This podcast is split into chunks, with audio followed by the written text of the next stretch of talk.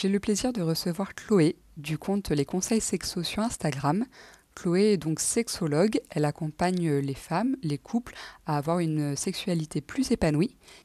Elle-même atteinte d'endométriose, elle s'est donnée pour mission d'accompagner les femmes qui souffrent aussi d'endométriose, mais pas que, à avoir une sexualité plus épanouie.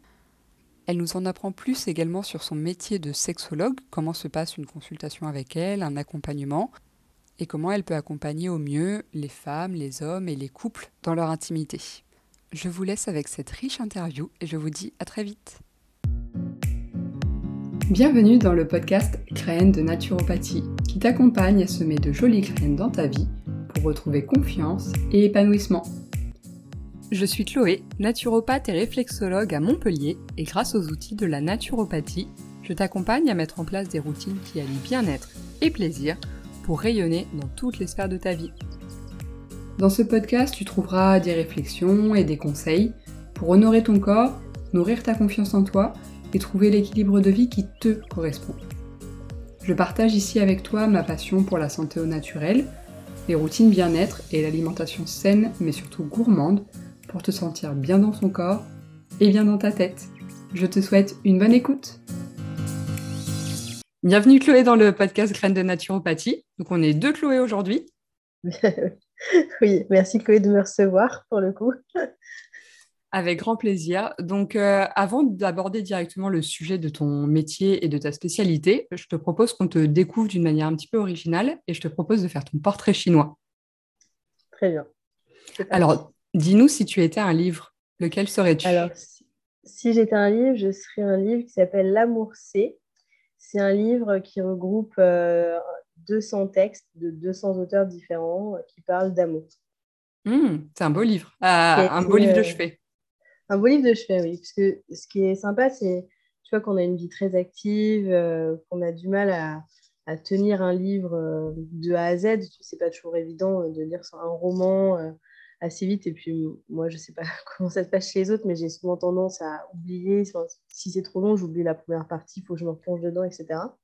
Là, disons que c'est des lettres, donc c'est beau, c'est des citations. Et ça permet de le prendre et de reposer, de le ressortir. Je pense que ça va faire un an que je l'ai, je l'ai même pas fini encore. Je, je le prends de temps en temps. C'est un beau livre aussi à s'accompagner dans les transports en commun, j'imagine aussi, pour s'amener un petit peu d'amour et de bienveillance dans ces moments-là. Et du coup, pour un temps juste donné. Euh, Tout à fait. Si tu étais un animal, lequel serais-tu? Voilà, c'était dur ça, ça c'est dur. Je dirais peut-être une lionne. Parce que hmm. je me bats quand même. et je lâche pas le morceau. si tu étais une fleur? J'adore la pivoine parce que je trouve que ça sent bon et j'aime beaucoup euh, les saisons et le caractère éphémère en fait de la pivoine. Il euh, faut savoir que ça dure, euh, la saison c'est entre 2-3 semaines max, donc ce côté-là j'adore. Hmm. Si tu serais une boisson? Je serais un rooibos à la vanille. c'est bien les boissons sans pour l'après-midi, c'est idéal.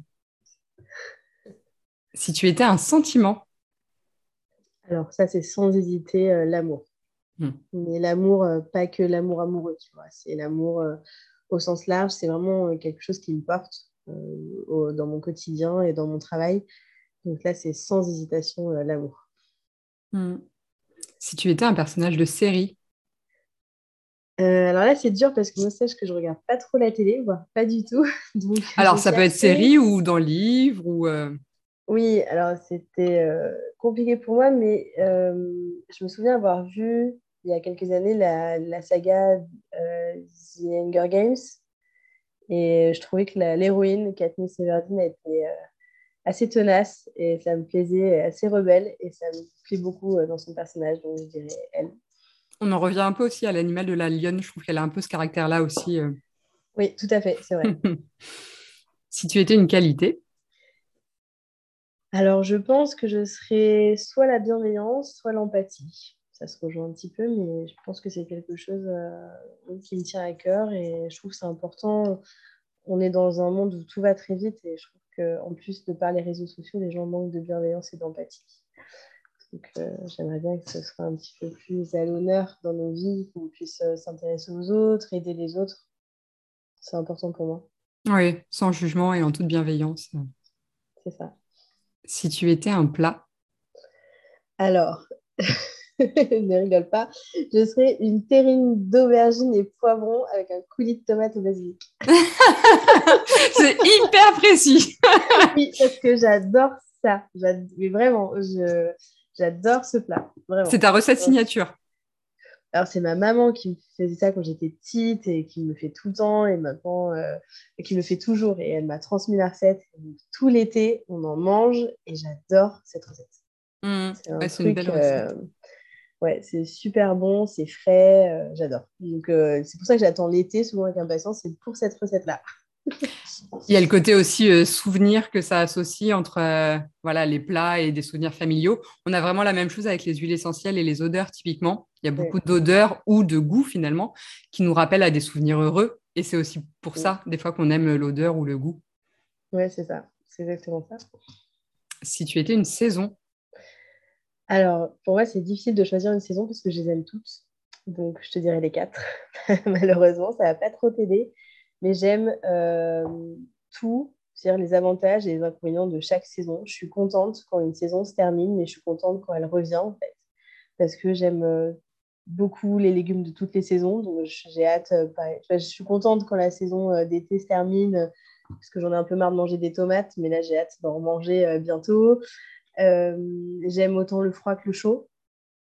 Donc j'aime les fleurs, mais j'aime aussi les forêts sans feuilles, j'aime la neige, comme, j'aime le soleil. Donc, euh, c'est très difficile pour moi de faire un choix. J'aime les quatre. Bah écoute, je pense que c'est vraiment le bon équilibre pour toi parce que moi, tu es heureuse et épanouie en toute saison, ce qui n'est pas du tout le cas de la majorité des personnes. Et, euh, du coup, ce qui peut être très difficile à vivre pour certains. Ah oui, non, mais moi, pas du tout. Tu vois, je, suis équipée en toutes circonstances. Tu vois, en plus, comme je vis au bord de la mer, euh, à côté de l'Atlantique, j'ai mon ciré pour les jours où il pleut. Mais qui, qui pleuve, qui vente, qui est du soleil, en fait, j'aime tous ces états-là météorologiques et, de saison. Euh, j'aime quoi. Enfin, j'aime quand ça change. Je ne mmh. peux pas vivre au soleil, par exemple, parce que ce serait tout le temps du soleil et je n'y retrouverais pas mon équilibre ou je ne pourrais pas vivre euh, dans un pays froid ou enfin, au pôle Nord parce que mmh. clairement, il manquerait ce côté euh, cycle, je trouve, qui est, très, qui est très lié à la femme en plus. Mmh, tout à fait. Mais ça, c'est vraiment super aussi parce que ton énergie n'est pas impactée par un élément si extérieur et si imprévisible que la météo. Euh, moi, à l'opposé, tu vois, je suis totalement euh, bah, à l'inverse de toi. Moi, euh, je suis énormément impactée par la météo et moi, c'est le soleil et la chaleur. Tu mets sous les tropiques ou dans un sauna, je suis au meilleur de ma vie. Mais du coup, dès qu'il y a un nuage, une pluie, je suis en dépression et ça impacte aussi énormément mon énergie et du coup mon travail enfin, s'il y a des nuages et qu'il n'y a pas de soleil, et eh ben, je ne vais pas arriver à travailler parce que j'ai l'impression que dans mon cerveau, il fait nuit. Donc, euh, ça, c'est un peu embêtant. C'est intéressant parce que, tu vois, moi, du coup, je n'ai pas cette vision-là. Euh, je ne me rends pas compte forcément de tout ça parce que moi, ça me dérange. Mais pas du tout. C'est-à-dire, c'est pareil pour moi. Donc c'est vrai que bah, ça m'aidera peut-être à comprendre certaines personnes. Quand je vois qu'elles n'avancent pas dans les accompagnements, euh, je m'interrogerai peut-être plutôt euh, de la météo aussi. Oui, moi ça, ça, joue euh, tellement. Et typiquement, quand j'ai vécu à Aix-en-Provence, que je suis allée en Amérique latine et qu'après j'ai atterri à Paris, la météo parisienne m'impactait tellement. Et j'étais la collègue insupportable qui regardait par la fenêtre et qui disait Mais il fait moche, il pleut. Et mes collègues me disaient mes collègues parisiens me disaient Mais non, il fait beau, il pleut pas. Alors, on n'a pas du tout la même référence du il fait beau. Il fait beau. Euh, mais moi, clairement, la luminosité, les jours, ah, du coup, j'ai déménagé à, Montpellier. Le premier critère, c'est pour le soleil. Mais euh, typiquement, les jours où c'est peu lumineux, je vois que ma productivité est en baisse et ma motivation au changement, à avancer justement vers des nouvelles choses, est clairement en baisse. D'accord, oui, c'est intéressant. Alors, sache que moi, je vis à La Rochelle et on me dit que c'est la deuxième ville la plus ensoleillée, la plus ensoleillée de France, pardon. Et, mais euh, alors, les gens qui arrivent à La Rochelle n'y croient pas du tout, hein, surtout du sud, parce qu'il pleut quand même pas mal. Oui. Mais non, moi, c'est quelque chose que j'aime. Et tu vois, c'est marrant parce que moi, je me baigne en toute saison. Hors euh, décembre, euh, janvier, février, mais disons je me baigne de mars à novembre.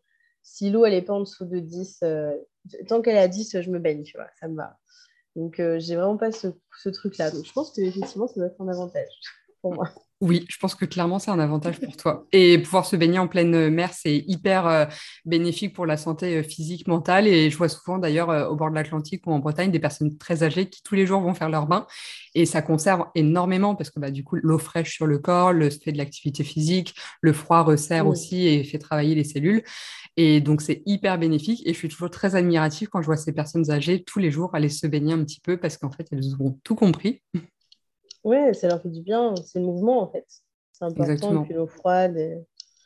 Et... enfin, si tu étais une ville? Alors là, c'était dur aussi, hein, puisque j'ai beaucoup hésité entre euh, la ville où j'ai grandi, la ville où j'ai donné naissance à mes enfants et des villes euh, euh, que j'ai pu visiter. Mais du coup, j'ai choisi une ville que j'ai visitée il n'y a pas très longtemps. J'ai choisi Venise parce que j'ai eu la chance de visiter Venise en sortie de, enfin, de Covid, euh, enfin, lever des restrictions plutôt euh, l'année dernière. Et en fait, c'était désert. Et je pense que j'ai vu un Venise que, ou une Venise que personne euh, ne verra pas. Enfin, les personnes ne verront plus maintenant parce qu'il y a beaucoup de monde. Mais ce que j'ai aimé, c'est cette vie sur l'eau. Enfin, c'est de voir les gens vivre sur l'eau. C'est dans un autre temps, en fait. Donc, ils vont beaucoup avec les voitures, les transports en commun, etc. Eux, ils sont en bateau et à pied et j'ai trouvé ça juste génial. Je ne sais pas si je pourrais y vivre, mais disons que quand j'y suis allée, je me suis sentie très bien. Euh, j'étais assez relax du coup parce qu'il y avait euh, pas grand monde. Je ne sais pas si je devais revisiter Venise euh, l'été prochain, si je te dirais la même chose, mais dans mon Venise à moi, dans ma visite et mon voyage, ce sera cette ville. Ouais, c'est une belle ville connue aussi pour la ville de l'amour. C'est ça. Moi, ça tourne beaucoup autour de l'amour. Hein. Ouais, ouais. Bah, merci du coup pour ce petit portrait chinois. Maintenant, est-ce que tu peux nous en dire un petit peu plus sur toi de manière plus classique? Euh, Oui, alors du coup, je vais te parler un petit peu de mon parcours. Euh, ce que tu veux savoir, c'est comment je suis arrivée à être sexologue peut-être? Comment j'en suis arrivée là? Alors, je pense déjà que la sexologie, tu n'y arrives pas par hasard. Hein. Ce n'est pas euh, un choix. Je ne pense pas qu'on se lève un matin en se disant euh, je vais devenir sexologue. Et je pense pas que ce soit un choix que tu puisses faire en sortie de, lycée, par exemple, parce que c'est un petit peu difficile euh, de pouvoir se projeter dans ce métier. En plus, on a beaucoup de fausses idées concernant notre activité. Donc, moi, en fait, j'ai été. j'ai fait des études d'esthétique à la base. J'ai fait un CAP, un CAP, un bac pro, un BTS et j'ai fait une naissance en alternance euh, chez un gros groupe euh, de luxe. Et euh, de, par mon endométriose, j'ai été diagnostiquée assez jeune, à l'âge de 21 ans. C'était à la fin de mes études. J'ai commencé à vraiment avoir des difficultés dans mon travail, tout simplement pour bien travailler, hein, parce que je souffrais tellement que c'était compliqué. Et les années qui ont suivi, j'ai quand même réussi à continuer de travailler, mais c'était très ponctué d'arrêt de travail. J'ai mes deux enfants, donc aussi euh, ben, les congés, euh, congés euh, maternité, congés parental, etc. Donc, et j'ai été opérée quand même beaucoup pour l'endométriose, parce que tu vois, j'ai été opérée, j'avais arrêté de compter, mais je crois que c'est 14 fois. Donc, beaucoup d'arrêts. Et je me suis dit, en fait, j'ai eu une hystérectomie en 2018. Et le médecin du travail, le médecin pour euh, valider ma reprise de travail, m'a dit, mais avec l'IRM que vous avez, euh, même post-hystérectomie, euh, il faut changer de métier, hein, vous ne pourrez pas continuer. là, je me suis dit, mais moi, j'ai un profil de vente. Je me suis dit, mais qu'est-ce que je vais faire? Qu'est-ce que je vais faire de ma vie? Et en fait, je m'intéressais beaucoup à la sexo parce que j'avais aussi souffert de dyspareunie pendant longtemps et j'avais eu à cœur de m'en sortir.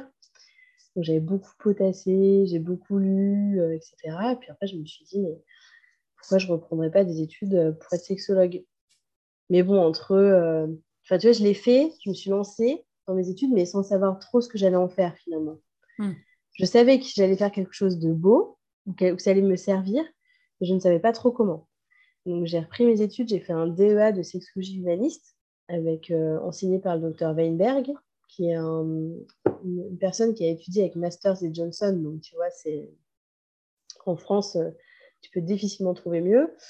Donc, c'était euh, deux ans, un peu plus de deux ans et demi euh, d'études. Et puis, euh, en, parallèle, en fait, avec le Covid, j'ai monté l'association Femmes Endo Co. puisque les femmes, quand il y a eu le premier confinement, les femmes atteintes d'endométriose se sont retrouvées sans suivi ben, pour la douleur, très isolées dans leur quotidien avec leur douleur, justement. Et donc, c'était très compliqué. Il y avait beaucoup de personnes qui allaient mal et je recevais pas mal de messages sur Instagram parce qu'à l'époque, j'avais une petite page qui était suivie, je ne sais plus, peut-être par 1000 personnes. Et je me suis dit, mais c'est l'occasion de faire des ateliers sexo. Et donc, j'ai demandé à des collègues qui faisaient des études avec moi d'animer quelques ateliers en ligne. Donc, on a fait de la sexologie, de l'hypnose. Et ça a commencé à grossir. Et du coup, j'en ai fait une association. Hmm. Donc, euh, c'est comme ça. Et puis après, j'ai eu mon diplôme et, j'ai commencé à exercer en tant que sexologue. Et j'ai décidé, j'ai décidé pardon, de me spécialiser en endométriose. C'était juste euh, une évidence pour moi. Donc, euh, pour la spécialisation, c'est pas très compliqué. Il n'y a pas de diplôme. Hein. Donc, en fait, je me forme. je me suis formée pendant un an auprès d'un chirurgien spécialiste en endométriose à la clinique Tivoli à Bordeaux je me suis formée euh, un an euh, avec lui. C'est un très beau euh, parcours et c'est hyper chouette que le médecin, justement, le chirurgien, t'ait accueilli du coup pour t'enseigner ce qu'il savait sur l'endométriose. Bah oui, puis tu vois, on continue à travailler ensemble, on se voit souvent, il m'apprend toujours plein de choses, on discute de plein de cas parce qu'il y a, il y a autant d'endométriose que de femmes. Donc, plus tu vois de cas, plus tu vois de prises en charge différentes, mieux moi je peux comprendre en fait parce que moi j'ai mon expérience en tant que patiente, mais, mon endométriose, ce n'est pas celle euh, des personnes que j'accompagne. Donc c'est pour moi, plus j'en vois et plus ça me permet de connaître. Et ça me permet de connaître aussi le fonctionnement des traitements, les dosages, ce que ça coûte, ce que ça peut engendrer dans la sexualité, etc. etc. Et donc oui, il a été adorable euh, de m'accorder ça, mais je crois qu'il était, euh, on avait discuté, il était content aussi parce que lui, ça lui, ils découvraient un autre monde en fait autour de l'endométriose parce qu'ils sont médecins, ils sont chirurgiens, donc ils sont vraiment la tête dans le guidon. Donc ça nous permettait d'avoir plein d'autres discussions sur hmm. des sujets euh, divers et variés. Donc je pense qu'il m'a beaucoup appris, mais j'espère lui avoir appris au moins un petit peu. oui, parce que lui, il a certainement vraiment l'aspect euh, physique euh, de l'endométriose, les traitements, etc. Et on, il travaille un petit peu moins sur le côté psychique et émotionnel. Et typiquement, dans les parcours d'endométriose, de, gestion de la douleur ou alors de projet bébé sous endométriose, le côté épanouissement dans la sexualité, gestion des douleurs, être en bonne relation avec son corps est absolument essentiel. Oui, et puis lui, il en a totalement conscience. Il pousse, euh, il le dit bien en consultation. Euh, moi, je vais m'occuper de la partie de la chirurgie, mais derrière, il faudra un travail en, je sais pas, en kiné, en ostéopathie ou en sexothérapie. Il pousse à tous ces accompagnements-là. Donc, c'est pour ça que sa pratique m'intéresse aussi beaucoup. Hmm. Ouais. De toute manière, en tout cas, euh, c'est la vision en tant que naturopathe aussi que j'ai, c'est que pour accompagner au mieux voilà, les patients, les clients, il faut souvent une équipe pluridisciplinaire parce qu'à nous tous, on peut que leur apporter du bien. Et c'est pas, euh, c'est rarement une seule personne, une seule profession qui peut voilà, soulager la personne dans son ensemble quand elle arrive avec euh, toutes ces contraintes. Ouais, je suis comme toi, j'en suis convaincue aussi. Pour moi, la, la pluridisciplinarité, c'est la clé, même en mmh. sexothérapie. Mmh. Et du coup, est-ce que tu peux nous détailler un petit peu plus euh, ce que c'est la sexothérapie? Parce que pour de nombreuses personnes qui ne sont pas forcément euh, voilà, amenées à consulter ou elles ne se rendent pas forcément compte de euh, qu'est-ce qui se passe durant une consultation, pourquoi on peut consulter? On a parlé d'endométriose, de gestion de la douleur, mais il y a plein d'autres choses également. Alors, moi, je vais parler de ma pratique, parce qu'en en fait, il y a tu peux te spécialiser ou pas en sexothérapie. Moi, je fais que de la sexothérapie, tu vois, je ne fais pas de psychothérapie. Je m'oriente vraiment vers les problématiques euh, autour euh, du rapport sexuel. Donc, moi, comme je suis spécialisée dans la sexualité féminine, euh, je vois beaucoup de dyspareunie, de douleurs pendant les rapports. je vois beaucoup de pertes de libido. Ça peut être aussi des suivis après des agressions ou des, ou des traumas aussi physiques. Tu vois, par exemple, ça peut être des chutes ou j'ai en tête une chute euh, tu vois, à vélo où il y a un vrai traumatisme ou des accouchements difficiles avec des vrais traumatismes aussi pareil au niveau euh, vulvaire. Donc tout ça, euh, ça rentre dans la, dans la, sexothérapie. Moi, je consulte essentiellement en visio parce que des sexologues spécialisés en endométriose, tu n'en trouveras pas partout. Donc ça me permet d'avoir des accompagnés d'un petit peu partout en France. Donc voilà, c'est après on va faire vraiment un état des lieux de ce qui peut se passer euh, dans la vie, euh, dans l'endométriose, si, elle est, si l'endométriose est bien gérée, parce que ça, pour moi, c'est important quand on démarre la thérapie, c'est comment la douleur en parallèle soit à peu près gérée. Si tu arrives et tu es pleine de douleur au quotidien, pour moi, c'est pas le bon moment de démarrer une sexothérapie. Donc, je fais toujours une. Dans le cadre de l'endométriose, parce que je pense que c'est ça, ça euh, qui t'intéressait, mais dans le cadre de l'endométriose, je fais un bilan d'abord. Ce que j'ai fait, c'est qu'avec l'association, comme je suis très engagée, euh, j'ai fait un bilan à petit prix. Ça permet aux personnes de pouvoir essayer et se dire euh, Ok, c'est pour moi, ok, c'est pas pour moi, ou c'est pour moi, mais c'est pas le bon moment.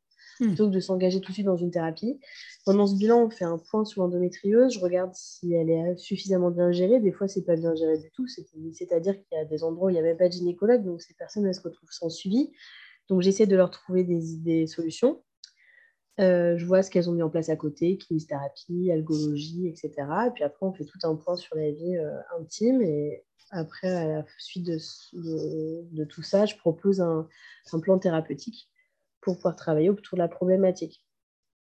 Sachant que dans la dysparonie euh, liée à l'endométriose, euh, à 90% du temps, j'intègre un suivi kiné parce que pour moi, c'est important de créer la, mobilité.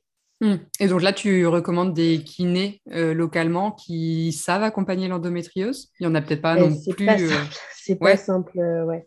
C'est un peu compliqué. Tu vois, j'ai en tête une accompagnée qui est dans le centre de la France. Hein non même pas, elle est en région parisienne, mais un peu dans le sud. Et euh, elle doit faire une heure de route aller et une heure de route retour pour aller chez le kiné. Donc, euh, les bénéfices euh, de, des séances, le bénéfice des séances n'y est pas. Donc, j'ai essayé de trouver d'autres kinés, mais on a du mal. Hmm. Et ton association, justement, pour l'endométriose, est-ce qu'elle a pour but de peut-être regrouper un annuaire de praticiens ou pas encore? Alors, j'avais en tête de faire ça à la base. Mais euh, étant donné que l'endométriose n'est pas une spécialité enseignée et ah. diplômante, euh, il y a énormément de, personnes qui s'autoproclament. Donc, il y a beaucoup de personnes qui sont dans le juste, hein, qui travaillent bien, qui sont consciencieuses, mais il y en a aussi qui ne le sont pas. Et je le vois déjà par les médecins. il n'y a pas très longtemps, j'ai envoyé une accompagnée voir un médecin qui me semblait être pas mal dans un centre euh, qui était bien dans la douleur pelvienne. Et elle m'a dit, elle a été hyper mal reçue, ça s'est hyper mal passé. Donc, moi, je ne me sens pas euh, à mm. l'aise avec tout ça. Donc, non, en fait, on ne fait pas euh, Je ne veux pas le faire, euh, pas pour le moment. Je me dis qu'il y a d'autres associations qui le font. Et ça m'arrange bien qu'elles en prennent la responsabilité. moi, je, ouais, je comprends. Et puis, c'est pas facile pour toi de d'évaluer, entre gros guillemets, la compétence de chaque professionnel. On peut pas, on peut pas évaluer. C'est vraiment sur le bouche à oreille, sur des retours qu'on va avoir. Donc, c'est très dur. Moi, ce que je sais par contre, c'est dans les, dans les suivis que, que j'ai, j'essaye d'avoir un contact avec le ou la kiné. C'est souvent la kiné, hein, on ne va pas se mentir. il y en a hmm. peu des kinés hommes qui font du, du périnée. Mais donc, j'essaie d'avoir un contact. Il y en a, euh, que j'avais appelé qui avaient apprécié en fait euh, qu'on puisse en discuter au téléphone pour qu'on puisse travailler main dans la main. C'était par exemple dans le cadre d'un vaginisme. Euh, de dire, OK, ben bah, qu'est-ce que vous mettez en place? Bah, Elle, elle mettait ça en place. Donc moi, je venais compléter euh, mon suivi par rapport à ça pour pouvoir améliorer euh, la patiente. Hmm. Ça, c'est important. Oui, d'où le travail pluridisciplinaire, on en revient, mais c'est essentiel parce que l'objectif commun est euh, d'améliorer la condition de la patiente. Donc, et puis de ne pas se de pas travailler en contre. Enfin, typiquement, voilà, je sais que par exemple en naturopathie, quand on utilise certaines plantes, il peut y avoir des, contre-indications, des interactions assez fortes, même si c'est naturel, c'est pas sans, sans, danger. Et du coup, c'est aussi essentiel en naturopathie de bien lister les contre-indications. Et des fois, je, je rédige aussi mes programmes en les détaillant au maximum pour que le médecin puisse les lire. Même si lui connaît pas la plante, je lui détaille toutes les indications et contre-indications possibles. Comme ça, lui peut valider euh, ou dire qu'il y a un risque si euh, prise d'un médicament, par exemple mais ça, c'est très important parce que, comme tu dis, le, le naturel peut faire du mal aussi. Hein. si ce n'est pas utilisé à bon escient, mais là, dans la pratique, euh, c'est pareil. Moi, je pourrais conseiller quelque chose. Euh, pour te donner un exemple très concret, moi, je n'aime pas travailler avec les crèmes anesthésiantes parce que pour moi, euh, c'est très important d'être dans une sexualité en pleine conscience. Donc, euh, la kiné euh, avec qui je travaillais, elle aimait bien euh, mettre de, la crème anesthésiante. Donc, en fait, on a trouvé un compromis, parce que pour moi, c'était important que la patiente elle puisse retrouver, enfin, se connaître pleinement, donc avoir avoir des sensations au niveau de sa vulve. Donc, en fait, on a trouvé un compromis, c'est qu'elle elle anesthésiait suffisamment pour qu'il n'y ait pas de douleur, mais pas pour qu'il y ait une perte de sensation complète. Hmm. Tu vois, tout ça, si on ne se parle pas, c'est impossible de, de, travailler main dans la main. C'est pas, pas jouable. Et euh, aussi dans l'endométriose, je, pardon, je propose souvent un accompagnement en nutrition. Bah oui, euh, c'est essentiel. L'alimentation anti-inflammatoire, euh, c'est un peu la base pour diminuer. Enfin. Alors oui, en, anti-inflammatoire, mais pas que. Euh, il y en a chez qui ça n'a pas forcément mais, mais, au moins pour qu'elles règlent, parce que la plupart ont toutes des, des gros problèmes de digestion, c'est-à-dire soit des constipations chroniques, soit des diarrhées chroniques, soit des alternances de diarrhée constipation, ou de la constipation avec des diarrhées de constipation, justement. Et la constipation, elle majore les, les douleurs pendant les rapports. Donc pour moi, c'est important qu'elle règle ce problème de constipation, d'une mm. façon ou d'une autre. Mais pour moi, ça passe par la nutrition. Et je, considère, mais je ne suis pas nutritionniste, que c'est difficile d'être en bonne santé en mangeant n'importe quoi. Oui, c'est un pilier essentiel. C'est ça. Et puis qui va forcément, euh, le microbiote intestinal impacte aussi le microbiote euh, vaginal et aussi le microbiote va euh, permettre du coup la sécrétion des bonnes hormones, les neurotransmetteurs, les hormones de bonne humeur, mais aussi du coup finalement la nutrition a un impact sur la sécrétion des hormones sexuelles. Donc par exemple dans des cas d'endo, mais si par exemple il y a un projet bébé ou une ménopause, c'est aussi important de réussir à équilibrer les hormones pour que l'organisme fonctionne correctement, peu importe à l'âge de la vie et selon notre objectif. Oui, tout à fait. Et du coup, euh, moi, tu vois, actuellement, je rédige un mémoire sur justement comment la naturopathie et l'hygiène de vie peut accompagner au bonheur, à l'épanouissement personnel. Selon toi, ton avis de thérapeute, euh, à quel point une sexualité épanouie peut jouer justement dans le côté euh, équilibre émotionnel ou épanouissement personnel d'une personne? Alors, moi, je trouve que la sexualité, bon, c'est mon travail. Hein. pour moi, ça fait partie des petits bonheurs euh, de la vie hein, qui peuvent. Euh, alors, ça peut être soit une source de bonheur euh, extrême, soit une source de douleur extrême, malheureusement, hein, la sexualité. Mais pour moi, quand on arrive à avoir un certain degré de connaissance de son corps et un certain degré d'acceptation de, de, ce qu'on est en tant que personne, c'est-à-dire si on arrive à être à l'aise avec ses besoins, ses pratiques, euh, le fait d'être euh, épanoui, ça participe pleinement au bonheur quotidien, puisqu'il y a une libération euh, hormonale lors des rapports sexuels qui n'est quand même pas négligeable, hein, pas forcément qu'avec l'orgasme, hein, c'est tout, au long du rapport sexuel. Et pour moi, le, sexe, ça, va, ça aide à mieux dormir, ça diminue les maux de tête, ça diminue les cancers du sang, ça permet d'avoir plus confiance en soi, ça, ça, augmente la confiance en soi. tout ça, c'est quand même pas négligeable pour être heureux, c'est quand même hmm. cool. Mm. c'est quand même une activité physique. On peut dire ce qu'on veut, c'est une activité physique. C'est pas comme un footing, mais c'est une, activité physique. Ça fait bouger. Euh, le fait de pratiquer avec quelqu'un, ça permet de, d'augmenter aussi euh, le, la complicité dans le couple. Ça favorise la communication. Donc, ça favorise aussi la bonne entente quotidienne, mm. les échanges, c'est-à-dire que à des endroits où peut-être que le couple ne s'entendait pas avant, euh, avec une sexualité épanouie, ils vont peut-être apprendre aussi à s'écouter et à se parler, pas que forcément dans la sphère euh, intime, ça va aller au-delà.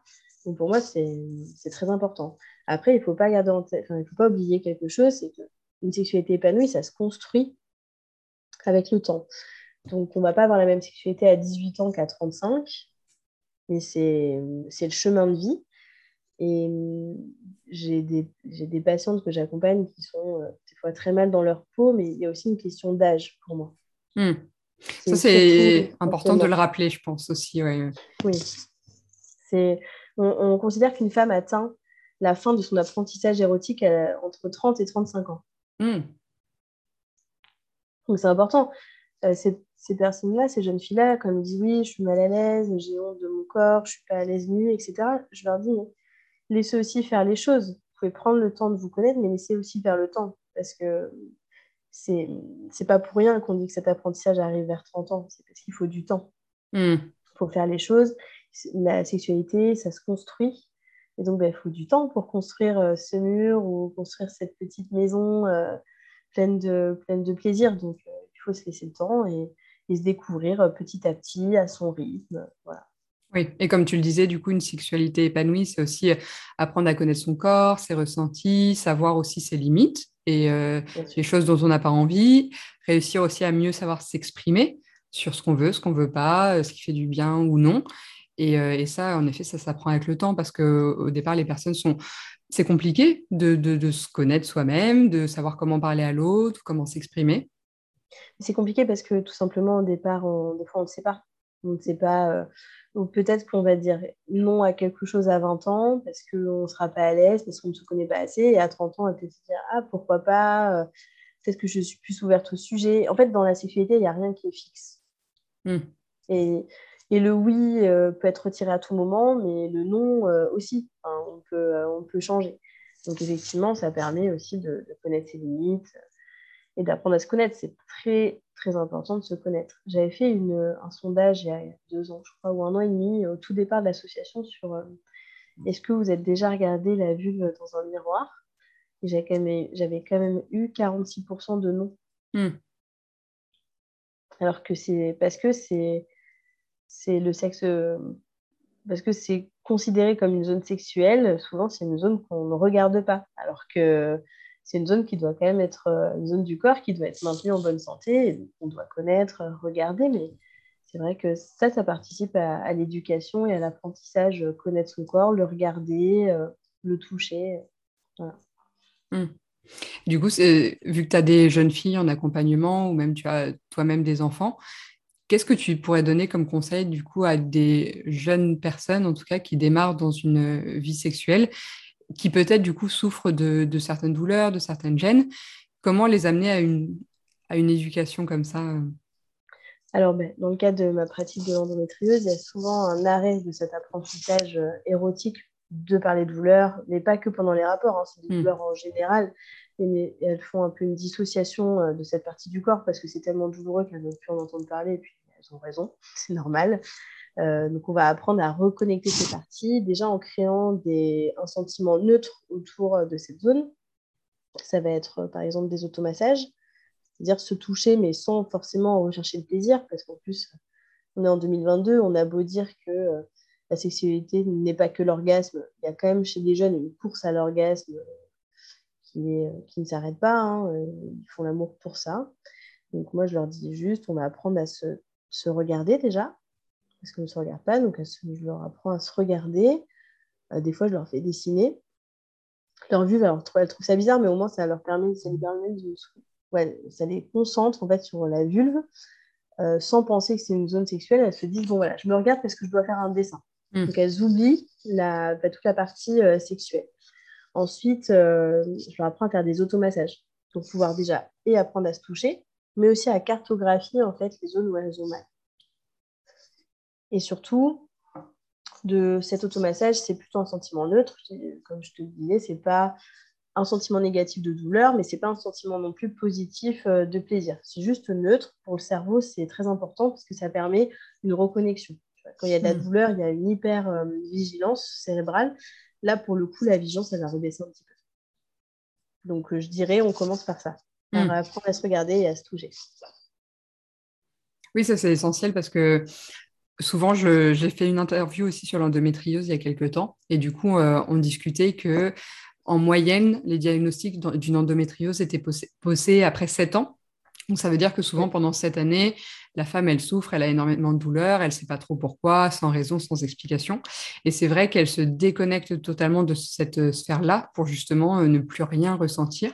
Et parfois, moi, je vois dans mes accompagnements naturopathiques, quand justement on travaille sur tout ça, eh bien, l'une des premières réactions, c'est finalement, j'ai beaucoup plus de douleurs qu'avant parce qu'en fait, je sens que je m'y suis reconnectée. Et ça, c'est une première étape. Souvent, j'ai l'impression qu'on passe, mais une fois qu'on a passé cette étape-là de ah tiens, mon cerveau a recompris qu'il y avait cette zone-là et qu'il s'y passait des choses, bah, qu'est-ce qu'on fait en fait ensuite pour atténuer euh, les douleurs? Et toi, du coup, tu as plein d'exercices euh, pour les accompagner pour ça. tu sais, je leur prends souvent l'exemple. Alors, souvent, il y en a beaucoup hein, qui n'ont pas accouché euh, dans, dans, mes accompagnés, mais si la femme se souvenait de la souffrance qui était un accouchement, c'est-à-dire qu'on a quand même une faculté à, le, cerveau une faculté à déconnecter dans les douleurs extrêmes, on ne tiendrait pas le coup, on n'en ferait pas. Mm. C'est ce que je leur dis. Je leur dis, en fait, à un moment, votre douleur, elle est forte, constante. votre cerveau va se mettre un petit peu en off, va laisser cette partie du corps, de votre corps d'un côté, pour que vous puissiez continuer à vivre. Parce que, parce que sinon, tous les mois, à chaque règle, euh, bah, ce serait, ce serait pire, c'est de pire en pire chez, chez, beaucoup, mais elles tiennent le coup quand même. Donc, c'est dû à, à ce réflexe euh, de déconnexion. Donc, c'est important, oui, de les reconnecter. C'est aussi pour ça qu'elles ont des douleurs parfois quand elles se reconnectent, parce que ça prend plus de place. Et dans un couple, du coup, euh, tu accompagnes principalement les femmes, mais du coup, tu pourrais t'amener aussi à accompagner des couples. En quoi, justement, ça peut être important aussi pour euh, le compagnon, euh, homme ou femme, d'une personne qui souffre d'endométriose, justement, d'être partie prenante dans une sexothérapie pour aller vers un mieux-être alors, quand je te dis que je suis spécialisée dans l'accompagnement des femmes, c'est euh, des problématiques féminines, mais au sein des couples. C'est-à-dire hmm. que je reçois une femme qui vient me voir en couple. Si le conjoint ne veut pas participer, euh, c'est rare qu'on poursuive la sexothérapie parce que pour moi, euh, elles viennent me voir pour un problème à l'instant T. C'est important de prendre leur situation globale en compte. Et pour moi, elles ne peuvent pas faire le travail toutes seules si elles sont à deux. Hmm, c'est important d'intégrer le conjoint pleinement à la thérapie. Donc souvent, le, premier, le bilan, souvent, elles le font seuls. Et là, je leur demande si leur conjoint est, conjointe est OK pour, euh, pour venir euh, à la thérapie. Et des fois, j'ai des oui, des fois, j'ai des non. Donc, quand c'est des non, j'essaie de comprendre pourquoi et d'intégrer petit à petit le, le conjoint, mais ce n'est pas toujours facile. Mais bien sûr que le conjoint ou la conjointe a toute sa place dans l'accompagnement c'est très important puisque font, parce que la, jeune femme qui vient me voir, elle ne fait pas l'amour tout seul. Hein. Elle fait l'amour à deux. Donc, mm. ce n'est pas que son problème, c'est le problème des deux. C'est le problème de couple. C'est-à-dire qu'au-delà du fait de la douleur qu'elle peut ressentir à cause de, l'endométriose, si elle arrive à me, si elle vient me voir, c'est qu'il n'y a pas que l'endométriose qui pose problème. Il y a un problème de, de modèle érotique, de pratique, peut-être de croyance. Et donc ça, il y a ils sont deux, donc euh, j'aurai besoin des deux pour modifier tout ça. Mmh. Et toi, du coup, dans ta posture de sexologue, comme ça, entre guillemets, de personne neutre, tu peux aussi certainement les aider à mieux communiquer sur le sujet, communication qui est essentielle dans un couple sur tous les plans et qui, j'imagine, mais à toi de me dire, peut souvent manquer finalement dans des couples qui ont ce genre de difficultés. Alors oui, souvent la communication manque autour du sujet parce que les conjoints déjà ne sont pas accompagnés. Euh, là, tu vois, par exemple, du fait du Covid, ils sont même euh, priés de rester dehors. Euh, ils ne sont pas conviés aux consultations. Donc, c'est hmm. difficile. tu vois, quand tu vas avoir un médecin qui te donne beaucoup d'informations, déjà, souvent, c'est un peu un choc. Mais ensuite, il va falloir retranscrire l'information, les informations qu'on a reçues à quelqu'un d'autre. Et donc, des fois, on se mélange. On oublie des parties. Donc, la personne en face ne comprend pas trop. Donc, il y a, voilà, il y a une espèce d'incompréhension qui va se créer. Il y a aussi le fait que c'est très difficile, on n'est pas programmé pour voir la personne qu'on aime souffrir, hmm. en tant que conjoint ou en tant que famille. Donc on a tendance toujours à minimiser un peu la souffrance parce que c'est juste insupportable pour un proche de, voir, euh, voilà, de voir sa femme ou ses enfants souffrir. C'est très très difficile.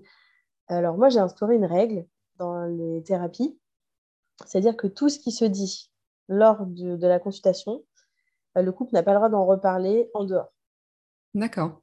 C'est-à-dire, euh, s'il y a une dispute ou ils ont une incompréhension, enfin, ils ne se comprennent pas, ou si ça monte un petit peu dans les tours, ou... pour moi, je veux que ce soit vraiment un lieu neutre où chacun peut dire ce qu'il veut. Je ne veux pas qu'à la sortie de la consulte, ils se regardent Ah oui, mais toi, tu as dit ça, mais tu aurais pu me le dire avant, euh, mais pourquoi tu ne l'as jamais dit, etc., Je leur dis Tout ce que vous dites ici reste ici, et je fais l'arbitre un petit peu. C'est-à-dire que j'essaie d'expliquer à l'un ou à l'autre le point de vue de l'un et de l'autre.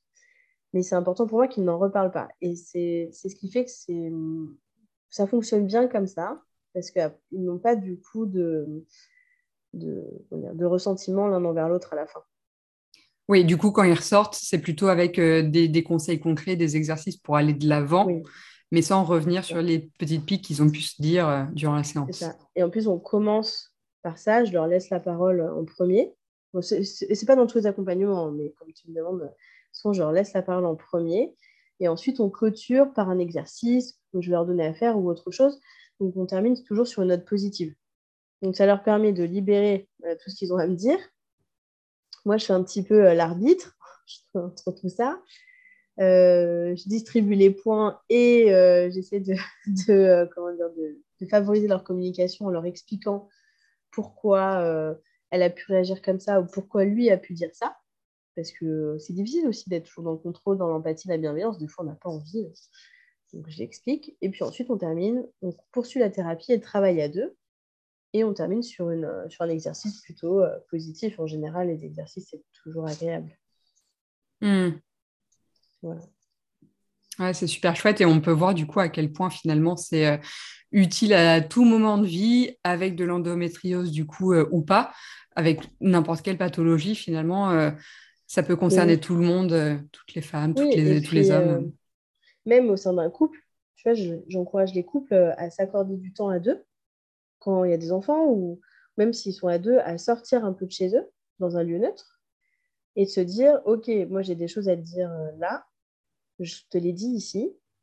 Et après, c'est après voilà, on, peut revenir dessus, mais, mais, pas dans, pas dans une animosité commune, dans quelque chose de positif et bienveillant voilà, j'encourage les couples à, favoriser, à entretenir cette communication-là.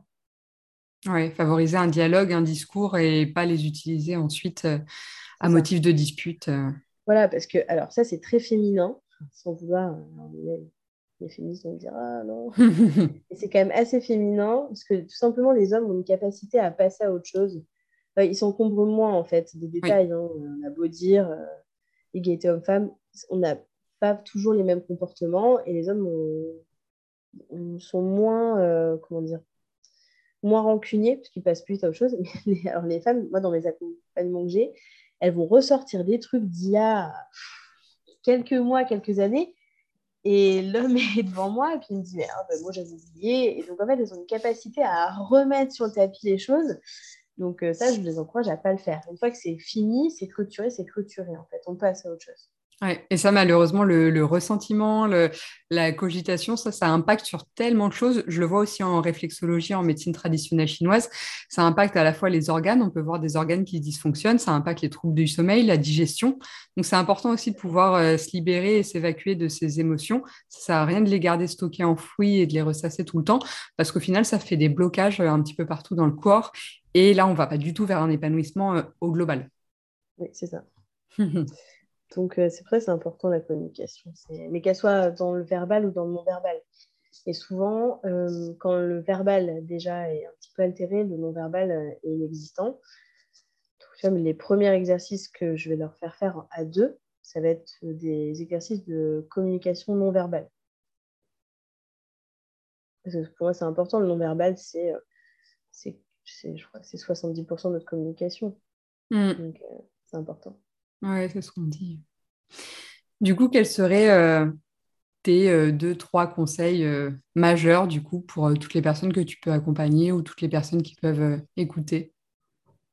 Pour une sexualité épanouie Exactement, pour une sexualité plus épanouie, peu importe la condition, pathologie, le genre. Alors déjà, pour moi, ce qui est important, on prône la non-pénétration aujourd'hui euh, alors moi, je ne suis pas tout à fait d'accord, dans le sens où il y a beaucoup de personnes qui ont besoin de la pénétration pour, euh, avoir du plaisir, autant hommes que femmes, hein, parce que dans toutes les femmes qui viennent me voir, euh, la majorité, elles en ont besoin. Donc je dirais plutôt de, de modifier en fait ce modèle érotique, cette idée commune dans laquelle la pénétration est une finalité. Je dirais plutôt qu'il faut la mettre au même niveau que d'autres pratiques et, et l'intégrer dans un rapport sexuel, euh, ça peut être au milieu, à la fin, euh, au début, euh, ne pas en faire quelque chose de, final. Ensuite, pour moi, ce qui est important, c'est de favoriser cette communication, c'est-à-dire non verbale et corporelle, de, laisser, de pouvoir construire en fait quelque chose d'assez solide pour pouvoir se livrer à l'autre, parce que c'est difficile de s'offrir, mais je parle en tant qu'homme et femme, hein, c'est difficile de, de s'en remettre à quelqu'un euh, pour, avoir du plaisir ou de fonctionner à deux et de se donner du plaisir à l'un et à l'autre, avoir une grande confiance. Donc, tout ça, il faut communiquer. Donc, ça va être, euh, je les encourage à faire des exercices, par exemple, où ils vont se caresser longtemps pour réveiller déjà des sensations.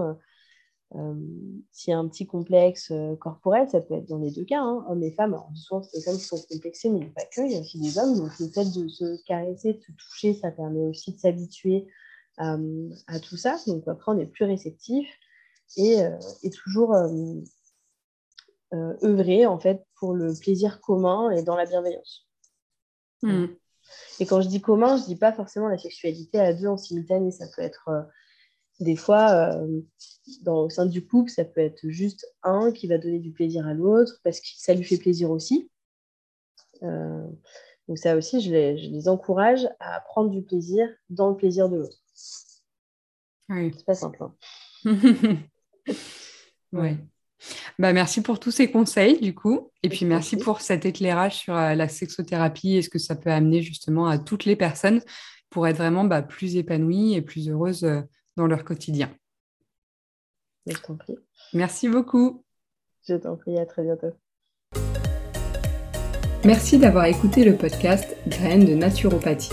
Si ce podcast t'a plu, n'hésite pas à t'y abonner pour retrouver les nouveaux épisodes un mercredi sur deux tu peux également me laisser 5 étoiles sur Apple Podcast ou partager l'épisode à ton entourage. On se retrouve très vite pour un prochain épisode de Graines de naturopathie, le podcast qui t'accompagne à semer de jolies graines dans ta vie.